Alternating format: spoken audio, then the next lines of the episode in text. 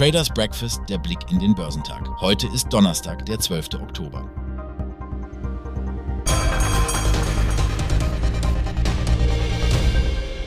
In Hongkong sind die Aktienmärkte mit einem beeindruckenden Sprung von über 2% in den Tag gestartet.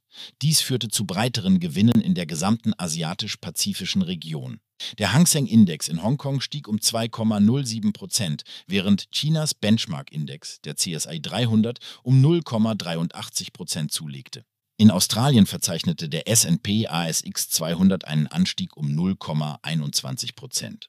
In Japan stieg der Nikkei 225 um beeindruckende 1,33 Prozent. Die Aktien des Uniqlo-Eigentümers Fast Retailing legten um 0,48 Prozent zu. Das Unternehmen wird im Laufe des Tages seinen Jahresabschlussbericht vorlegen. Südkoreas Kospi verzeichnete einen Anstieg von fast einem Prozent und hielt sich in der Nähe des Zwei-Wochen-Höchststandes. Der Dow Jones stieg um 0,19 Prozent und setzte damit seinen vierten aufeinanderfolgenden Handelstag im Aufwärtstrend fort. Auch die anderen großen Börsenindizes legten zu. Der SP 500, der eine breite Palette von Unternehmen repräsentiert, verzeichnete einen Anstieg um 0,43 Prozent. Der technologielastige Nasdaq 100 verzeichnete einen Anstieg um 0,72 Prozent. Ein Faktor, der den Märkten Unterstützung bot, war das Absinken der Renditen am Anleihemarkt, die den niedrigsten Stand der letzten zwei Wochen erreichten. Die US-Wirtschaft zeigt sich widerstandsfähiger als erwartet, was darauf hinweist, dass die Geldpolitik der US-Notenbank Fed ausreichend restriktiv sein sollte.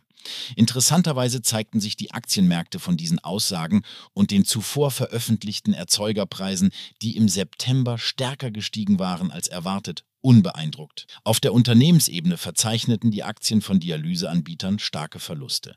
Die Aktien von Davita fielen um fast 17 Prozent, während die von Baxter um mehr als 12 Prozent zurückgingen.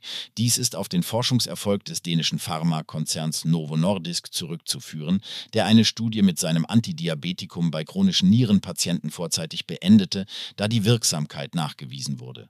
Analysten zufolge könnte dies die Nachfrage nach Dialysebehandlungen beeinträchtigen.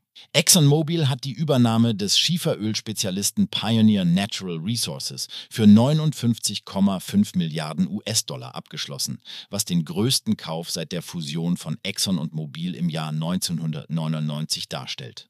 Die Aktien von ExxonMobil fielen um 3,6 Prozent, während Pioneer um 1,4 Prozent zulegte. Die Aktien von Amgen setzten sich an die Spitze im Dow mit einem Anstieg von 4,6 Prozent, nachdem die Investmentbank Leerink Partners zum Kauf der Aktien des Biotech-Unternehmens geraten hatte.